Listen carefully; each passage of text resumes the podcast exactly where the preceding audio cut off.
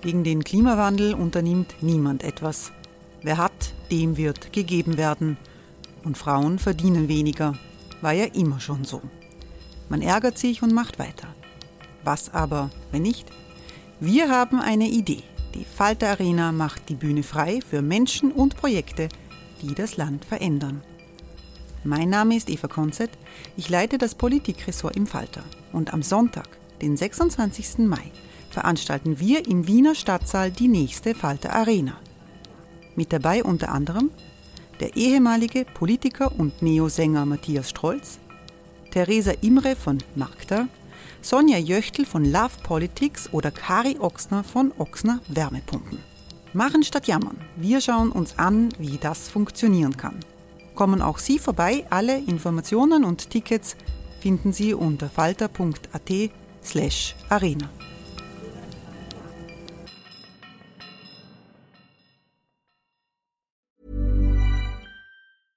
A lot can happen in three years, like a chatbot may be your new best friend. But what won't change? Needing health insurance. United Healthcare Tri Term Medical Plans, underwritten by Golden Rule Insurance Company, offer flexible, budget friendly coverage that lasts nearly three years in some states. Learn more at uh1.com.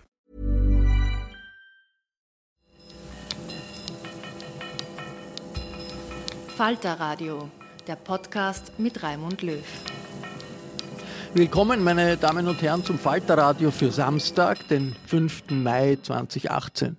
Wir diskutieren heute über Uber, den umstrittenen kalifornischen Online-Taxidienst und ob man der Taxidienst sagen darf oder nicht, werden wir hören, der ja durch ein Gerichtsurteil in Wien ein paar Tage blockiert war. Die Experten am Tisch in unserem Podcast-Studio in der Falter-Redaktion in der Wiener Innenstadt, das sind Wirtschaftsredakteur Josef Redl, hallo. Hallo. Florian Rehekamp von der Firma Point of Origin, willkommen. Schönen guten Tag. Point of Origin, das ist eine Beraterfirma, die sich mit dem digitalen Wandel in der Wirtschaft beschäftigt. Und Anna Goldenberg wird sich einschalten. Hallo. Hallo. Sie überwacht nicht nur die technisch die Aufnahmen, sondern sie ist auch Digital-Kolumnistin im Falter.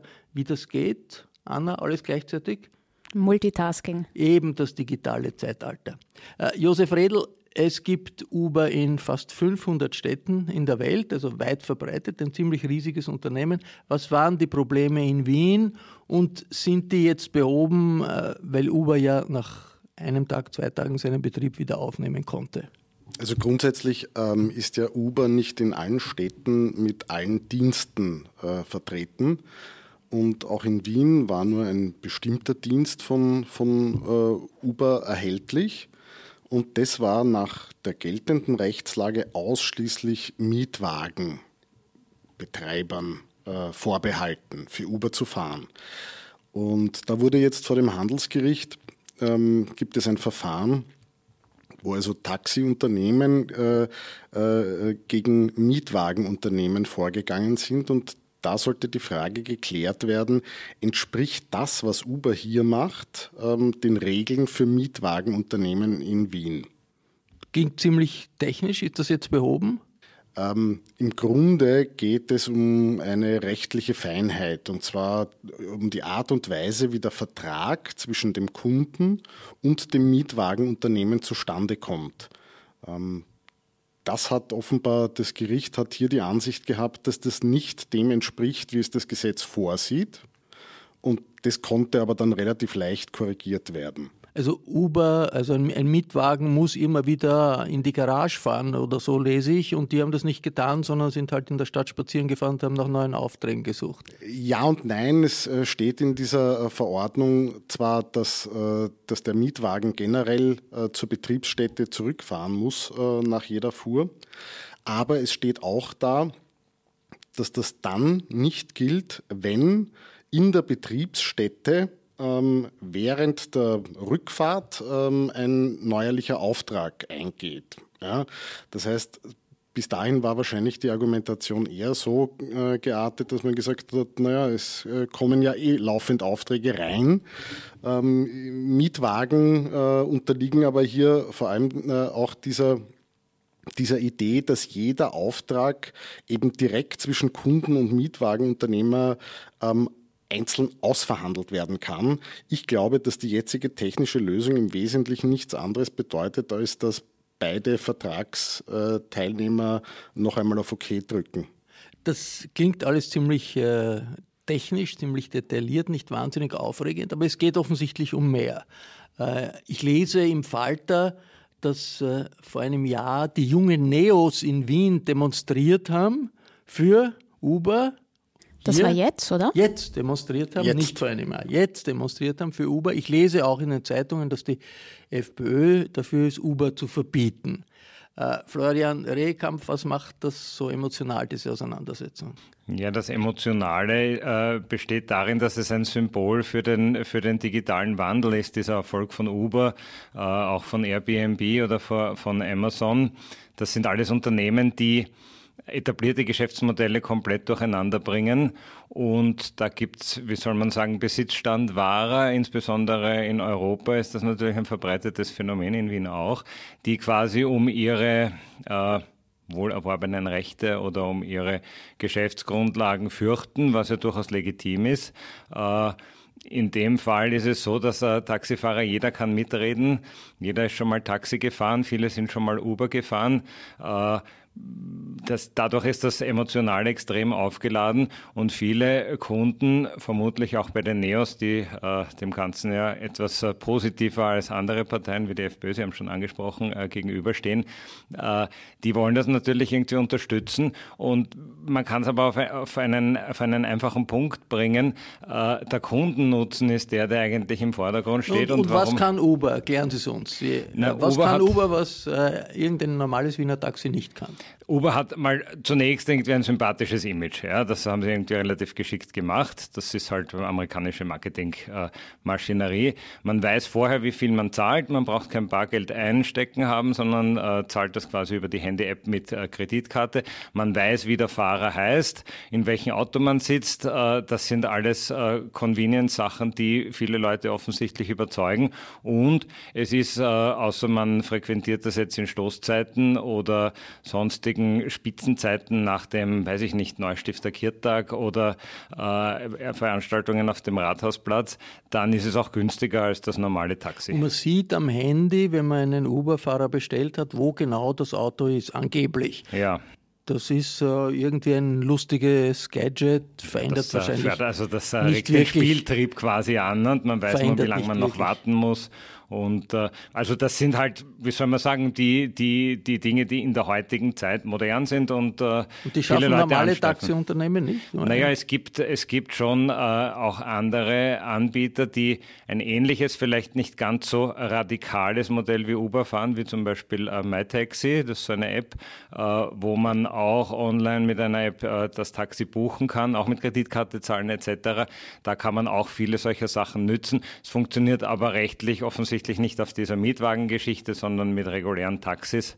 Das ist äh, der Hauptunterschied. Anna Goldenberg. Ja, ich, ich würde insofern einer Sache widersprechen, die der Herr Rehekampf da jetzt gesagt hat, nämlich das positive Image von Uber. Da, da bin ich mir nämlich nicht ganz so sicher, weil es da in den letzten Jahren schon einige Skandale ähm, bei, der, bei der Firma gab, die also wirklich durch die ganze Welt gegangen sind.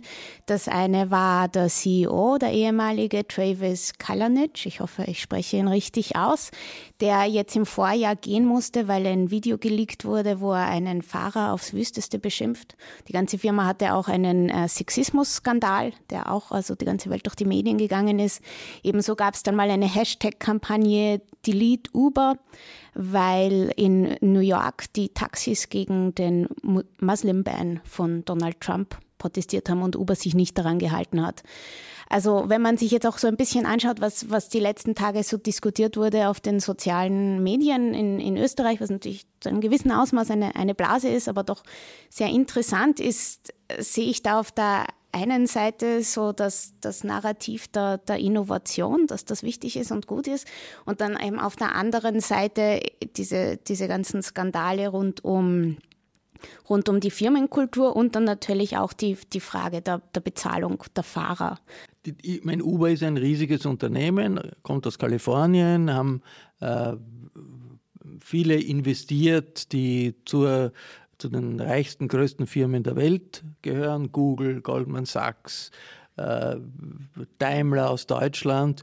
Und das ist ein Milliardenunternehmen, bei dem man aber nicht ganz genau weiß, ob es wirklich Gewinn macht oder nicht, das aber auf hunderten Städten in, in der Welt aktiv ist. Also wenn man irgendwo hinfährt mit, Taxi, äh, mit dem Flugzeug, wo man noch nie war und nicht weiß, wie sind die Regeln, will man nicht mit von jetzt der lokalen Taximafia ums Ohr 633 Städte sind 633 Städte. Uber. Also wenn man irgendwo hinfährt, äh, nicht von der, von der Mafia der, der lokalen Taxibetreiber ums Ohr gehaut werden will, geht man zu Uber und hat ein relativ sicheres Level, wie, wie das funktioniert. Warum tun sich die lokalen Firmen so schwer, so etwas eigentlich auch zu machen oder sich so zu vernetzen? Warum muss das, die Innovation kommt offensichtlich immer aus Kalifornien und dann legen wir uns auf, dass sie nicht aus Simmering oder Otterkring kommt?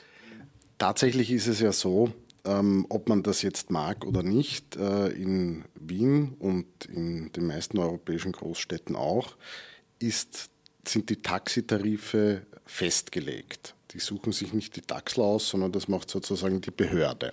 Ja, das entspringt also der Idee, ich will als Gesetzgeber, dass es in einer Millionenstadt äh, Taxidienste gibt.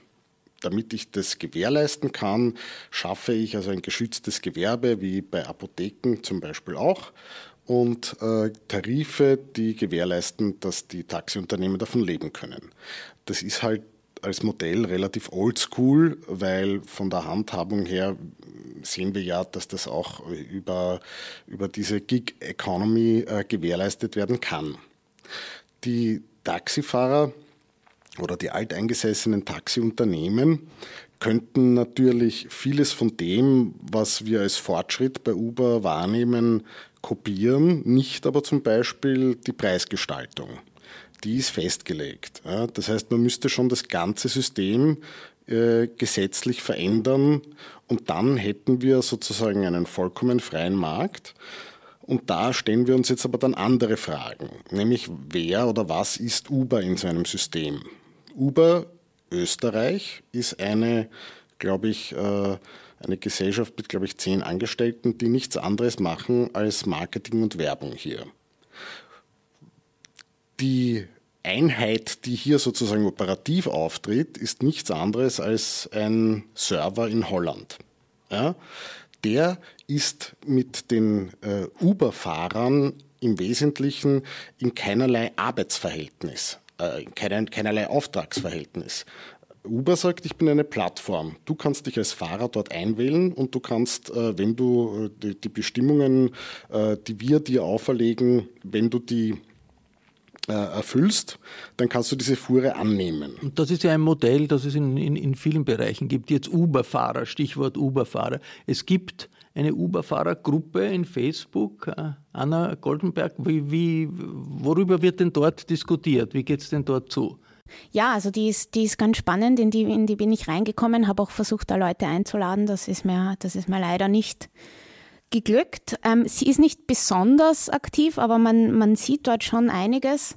Ähm, zum Beispiel posten da die Fahrer, wenn, wenn gerade etwas ist, was Uber Search Pricing nennt im Englischen. Also wenn viel Nachfrage ist, dann erhöhen sie die Tarife, damit mehr damit mehr Fahrer auf die Straße kommen. Und da posten dann die Leute auf die Seite, wenn das los ist, wenn das gerade ist. Und, und umgekehrt posten sie auch, wenn gerade besonders wenig ist und regen sich dann auch auf. Und das ist also dann schon ganz beeindruckend. Also in einem negativen Sinn, wenn die dann zum Beispiel sagen, ja, sie waren jetzt vier Stunden unterwegs und haben 27 Euro verdient. Oder sind jetzt sieben Stunden gefahren und, und 100 Euro. Der eine hat dann geschrieben, für 70 Kilometer kriegt er 56 Euro. Also darum, darum geht es ja oft. Aber trotzdem gibt es Leute, die das machen und das sind sehr oft, ich glaube, jeder, der Uber gefahren ist, weiß das, sind das Zuwanderer aus ähm, äh, Osteuropa, für die das offensichtlich ein Einstiegsjob ist. Wie, wie sehr ist das? Ne, meiner, meiner Erfahrung nach, das wird, schon, das wird schon zutreffen. Also es gibt, äh, glaube ich, relativ viele Uber-Fahrer mit, wie man so sagt, Migrationshintergrund. Ja, in der, in der Facebook-Gruppe, ich würde sagen, das waren hauptsächlich türkische Namen, waren ungefähr 1000 Mitglieder. Äh, meiner Erfahrung nach äh, sind die alle, da, da, alle sehr freundlich, beziehungsweise der Hauptunterschied als Fahrgast ist eigentlich der, äh, das ist jetzt nicht besonders sachlich argumentiert, aber oft von, von Taxifahrern, wie man sie kennt, wie man, wird man ziemlich zugetextet. Die Uber-Fahrer lassen einen eigentlich in Ruhe. Ja, woran das liegt, weiß ich nicht. Ist das Firmenpolitik oder äh, wollen die nicht reden oder sind die zu gestresst oder keine Ahnung. Das empfinde ich als angenehm. Äh, weiß ich nicht, ob das, ob das umlegbar ist auf alle. Aber ich möchte noch auf einhaken auf die Arbeitsbedingungen. Das sind ja die, die, die zwei Schattenseiten an Uber, die man, die man, glaube ich, recht klar benennen kann, ist das eine, dass die Fahrer äh, nicht äh, besonders gut entlohnt werden. Äh, das wird als ungerecht empfunden, daher kommen nämlich auch an diese, äh, diese Facebook-Postings. Und das Zweite ist natürlich, wie bei all diesen äh, großen digitalen Companies äh, das Problem des Steuerzahlens in Österreich. Ja, also das haben wir bei Starbucks genauso. Äh, das ist bei Uber ähnlich. Das sind die zwei äh, Hauptkritikpunkte, die man einfach objektiv auch gelten lassen muss und wo natürlich die etablierten Taxifahrer auch einhaken. Das ist ja der Vorwurf, Firmen wie Uber oder andere unterminieren das soziale System, das äh, System der staatlichen Finanzierung. Ist, das, ist, ist da was dran oder ist nicht eigentlich da der Staat hinten dran, weil der Staat sich selber nicht die Instrumente gibt, um äh, auf diese veränderte wirtschaftliche Situation Ja, das ist, äh, ist sicher etwas, äh, wo sich der Staat oder aber auch die Europäische Union, aber also alle gesetzgebenden Stellen tun sich schwer auf solche ähm, neuen Phänomene oder nicht mehr ganz neuen Phänomene ähm, einen Gesetzesrahmen zu bilden. Also es gibt ja nicht nur in Wien, sondern auch in Berlin und anderswo, in London, ähm, gibt es ja äh, etliche Auseinandersetzungen juristische ähm, Wegen oder mit Uber. Und ähm, da ist zum Beispiel äh, einfach auf, auf, auf EU-Ebene ja auch noch nicht einmal so richtig die Feststellung getroffen, ist Uber Transportgewerbe oder ist es eine Plattform? Ja, das, äh, Wurde das nicht entschieden jetzt im Vorjahr? Es gab eine Entscheidung, die ist aber, glaube ich, in Berlin gefallen und, und dann weitergegeben worden an den EuGH. Jedenfalls, wir, wir wissen noch nicht genau, wie wir damit umgehen sollen. Ja. Was es gibt auf europäischer Ebene ist eine äh, Initiative der Europäischen Kommission, ein Gesetzesvorschlag, digitale äh, Steuern einzutreiben. Also wie genau überlegt, wie, wie geht man damit um, dass äh, eine Firma ihren Sitz nicht dort hat, wo die meiste Tätigkeit ist. Und das ist ein Vorschlag der Kommission, nur geht da nichts weiter. Also weil, weil es Staaten gibt. There's never been a faster or easier way to start your weight loss journey than with PlushCare.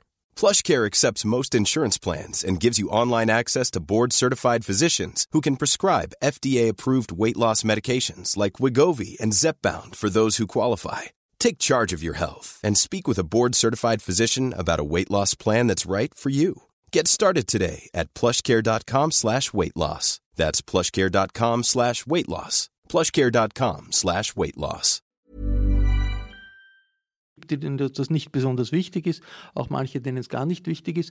Also Österreich ist zumindest, letzte Woche gab es einen Finanzminister-Treffen in Sofia, da ist Österreich keinem Journalisten aufgefallen. Es ist ein Land, das jetzt besonders drängt, dass diese, äh, dieser Vorschlag der Europäischen Kommission zur digitalen Besteuerung äh, weiterkommt. Also darum wieder meine Frage. Also wir haben sozusagen das Bild, Uber ist äh, ein kalifornischer Bösling, der unser Sozial- und Steuersystem unterminiert, aber die Wirklichkeit ist, heute die Innovation kommt von dort und der Staat anstatt oder die Staaten, anstatt darauf einzugehen, sagen sie, verbieten mit irgendwelchen äh, ähm, mehr oder weniger Seitenthemen, ob jetzt das Auto zur Hauptstelle fahren naja, muss oder da, nicht. Dazu ist festzuhalten, ich glaube, dass man die Digitalisierung nicht äh, mit Klagen und juristischen äh, Spitzfindigkeiten wird aufhalten können. Ich nehme wohl an, dass es auch bei der Einführung der elektrischen Straßenbeleuchtung Widerstände der Gaslaternenhersteller gab oder der Gaslaternenanzünder. Äh, Gesellschaft verändert sich, äh, das Leben verändert sich. Ich denke, dass der einzige mögliche Weg ist und der einzig zukunftsführende Weg ist, sich ähm, diese Veränderungen anzuschauen und zu schauen, wie kann man, wie kann man davon am meisten profitieren, anstatt jetzt quasi äh, dagegen zu klagen. Das wird die Digitalisierung nicht aufhalten, das wird sie verzögern, vermutlich ja, aber am Ende des Tages werden sich neue Modelle durchsetzen. Da kann man äh, das wird im stationären Handel so sein, wo Amazon relativ stark abräumt, was mit Öffnungszeiten etc. zu tun hat, was natürlich mit Personal äh, zu tun hat. Das sind alles Dinge. In dem Moment, wo Convenience, wo sozusagen die Menschen mehr davon haben, werden sie die neuen Dienste nützen. Das ist auch bei WhatsApp so im Vergleich zu den normalen Telekom-Anbietern. Der Punkt ist, äh, der mich, den ich noch interessant finde, ist, wer sind denn die, die gegen Uber jetzt mobil machen in der politischen Diskussion? Das sind überraschenderweise relativ leise Stimmen, die sich für die Arbeitnehmerrechte sozusagen einsetzen. Es sind aber überraschenderweise zum Beispiel die Wirtschaftskammer oder deren äh, Sparten und, und Fachverbände, die äh, gegen Uber mobil machen. Die stehen jetzt nicht unbedingt im Generalverdacht, sich besonders für Arbeitnehmerrechte stark zu machen. Da geht es halt um wirtschaftliche Interessen. Wie, wie, wie, läuft die Diskussion in anderen Ländern oder auch in anderen Städten in Europa oder, oder im Rest mhm. der Welt?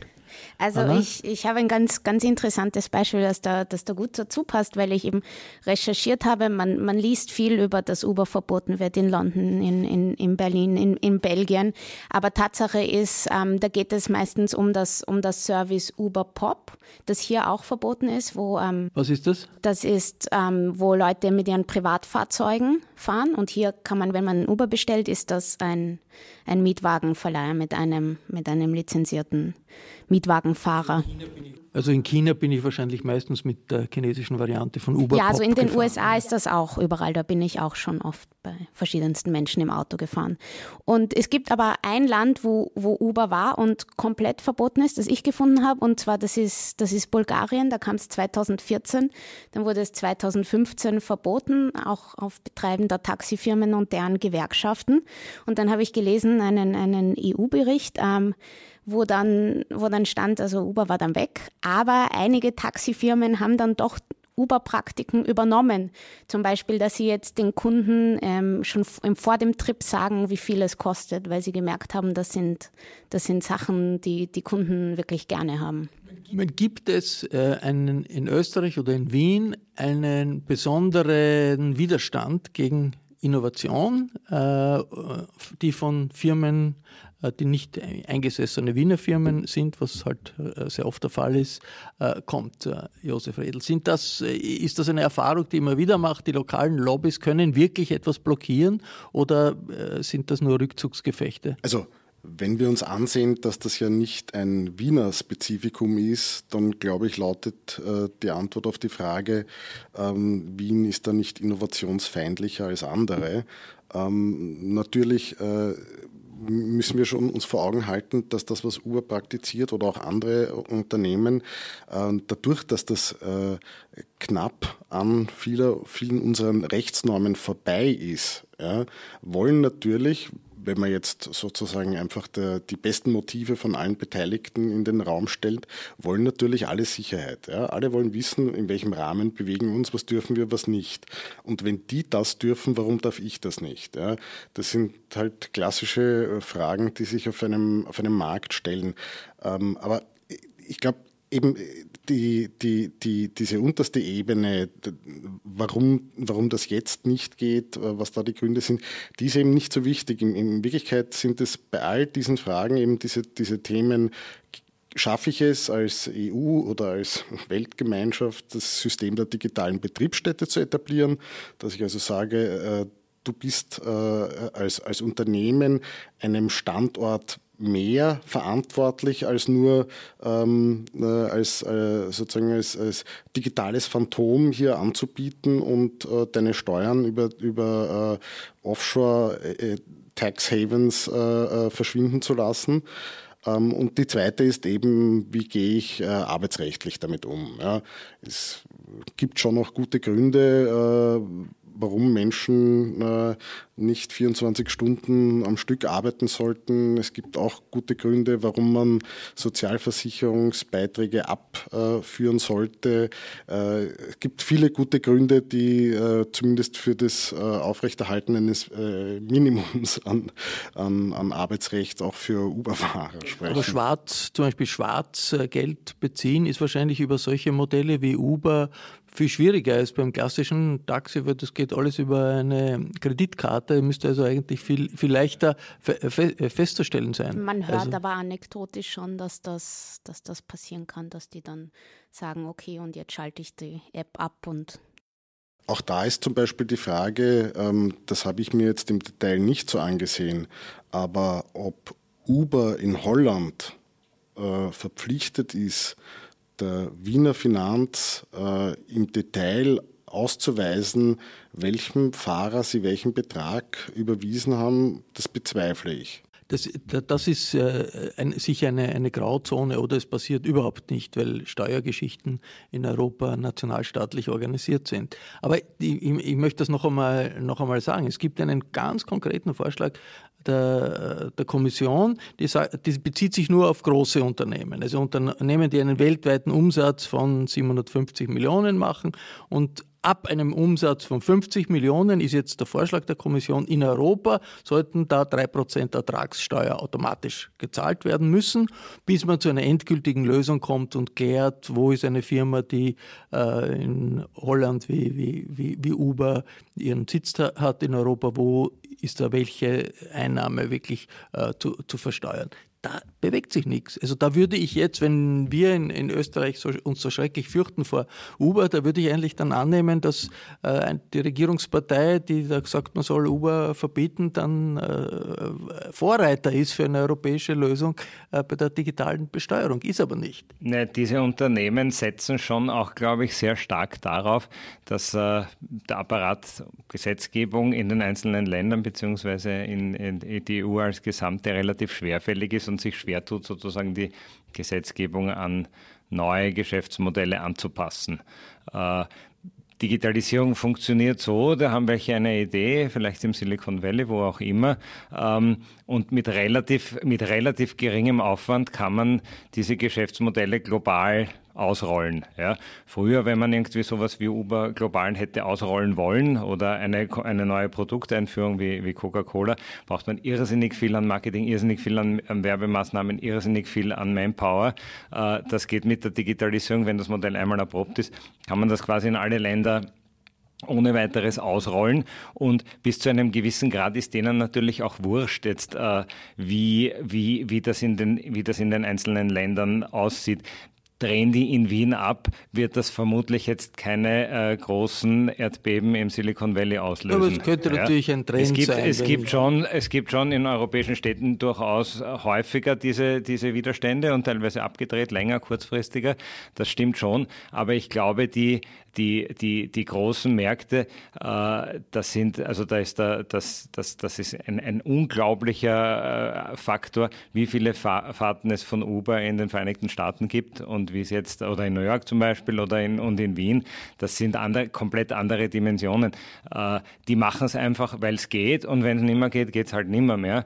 Also ich glaube, das ist schon sozusagen so eine, ein bisschen eine Hauruck-Mentalität, die da dahinter steht und da wird natürlich ausgenützt, bis sich jetzt sozusagen sozusagen auf europäischer Ebene alle darauf einigen, äh, UK hat andere Interessen oder wird vielleicht irgendwann nicht mehr ganz so wichtig sein, oder Irland hat andere Interessen oder Holland als äh, Polen, Österreich, äh, wer auch immer. Also das, das heißt, eine Aktion dann jetzt äh, des Gemeinderates in Wien, der dann irgendwas Heroisches abstimmt gegen Uber, wird eher äh, Wien ab, würde, falls das passiert, Wien ab Schotten von einer internationalen äh, Entwicklung in Richtung Dauer, Innovation, als jetzt irgendwas in Wien zu retten, oder? Wobei ich ja ähm, schon der Meinung bin, dass es in erster Linie natürlich die, äh, den Interessen von äh, globalen Unternehmen zuwiderläuft, ähm, dass solche Regelungen wie eine, eine äh, Besteuerung im Land, wo der Umsatz gemacht wird, tatsächlich umgesetzt wird. Alle anderen hätten da ja ein gemeinsames Interesse daran, wenn man jetzt beiseite lässt, dass es einzelne Länder gibt, wie die, die verschiedene Steuerdeals, die sich letztlich als EU-rechtswidrig erwiesen haben, gemacht haben. Aber da stehen natürlich äh, all diese Unternehmen, äh, die ihre Lizenzen über, über eine karibische Insel äh, äh vergeben, die stehen natürlich in Brüssel auch mit äh, äh, Divisionen von Lobbyisten. Ja. Da werden natürlich auch was wir hier an juristischen Detailfragen haben, werden dort äh, im umgekehrten Sinn natürlich juristische Detailfragen aufs Tapet gebracht, äh, zu Ende diskutiert und jedes Jahr, äh, dass man also mehr Probleme für eine globale Lösung ähm, äh, äh, also jedes Jahr, dass man gewinnt, ohne dass eine solche Lösung äh, im Sinne der, der, der, Stand, der Steuerstandorte äh, äh, umgesetzt wird, ist ein Jahr mehr unversteuerte Gewinne. Also es ist ein Widerspruch zwischen der Art, wie die Staatenwelt organisiert ist und der Art, wie Innovation wirtschaftlich passiert. Die Staatenwelt ist nationalstaatlich organisiert oder in Europa dauert es wahnsinnig lang, bis sich die Nationalstaaten auf etwas einigen. Äh, die Wirtschaft in die Innovation äh, im digitalen Zeitalter kommt mehr denn je global halt von dort, wo solche Sachen entwickelt werden und erfunden werden, eben doch nicht in Otterkring, sondern in Kalifornien. Ja, aber deswegen wäre es ja genauso wichtig, äh, dass die Innovation bei uns oder in Europa generell äh, stattfindet, weil es gibt ja letztlich bis auf SAP keine, keine ernsthaft großen äh, Software- oder Internetkonzerne aus Europa das ist, das ist, da beißt sich ein bisschen die Katze in den Schwanz. Ne? Die Amerikaner sind irgendwie gewohnt, irgendwie da eine große Freiheit zu haben und weniger auf Regelungen achten zu müssen. Es wäre aber, glaube ich, schon äh, recht wünschenswert, gäbe es solche europäischen äh, Unternehmen, die auch die sozialen, arbeitsrechtlichen, steuerpolitischen äh, Mindeststandards äh, erfüllen und einhalten äh, und da quasi eine, ein, ein, ein positives Beispiel auch liefern könnten, wie Digitalisierung unter Einhaltung aller Standards den Menschen konkrete Vorteile bringen kann. Wobei wir nicht äh, Asien vergessen dürfen, China vergessen dürfen, wo weniger die Frage ist, ob man soziale Regeln einhält, als ob man die politischen Vorgaben der Partei einhält, die aber natürlich in Sachen Innovation, in Sachen Digitalisierung wahnsinnig viel tun. Also Uber ist aufgekauft worden in China von einer chinesischen Firma Didi und gibt es nicht mehr in, in China. Dafür gibt es Didi und die machen genau dasselbe. Wobei ich, ich möchte noch einwenden, wenn wir hier von Innovation sprechen, Uber ist Taxifunkzentrale 2.0, nicht mehr. Das äh, ist keine unfassbare Hightech-Gehirnschmiede, sondern das ist äh, eben Teil dieser App-Economy, wo du einfach durch den Umstand, dass jeder Mensch, der in seinem Auto sitzt und Uber fährt, ein Handy dabei hat, ähm, den, den Verkehr sehr gut äh, lesen kannst, dadurch, dass jeder Mensch ein Handy hat, ähm, äh, wo Kreditkartenzahlung möglich ist, dass du dadurch Bezahlsysteme sehr einfach machen kannst. Ja.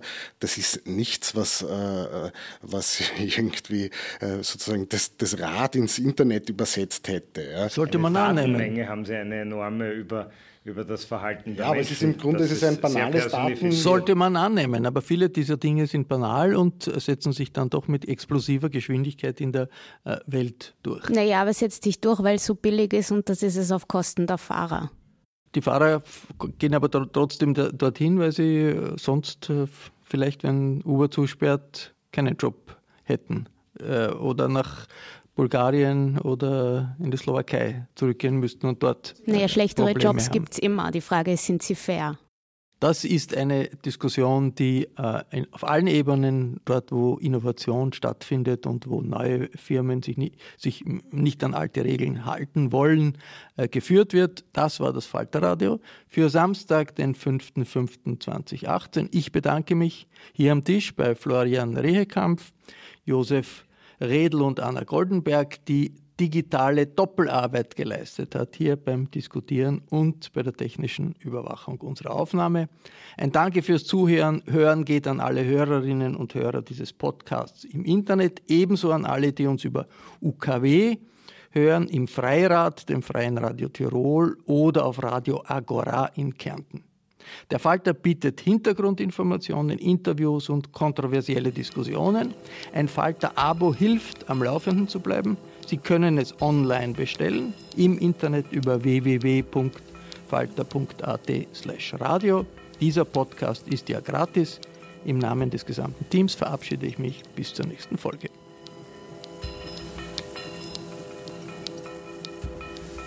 Sie hörten das Falterradio den Podcast mit Raimund Löw.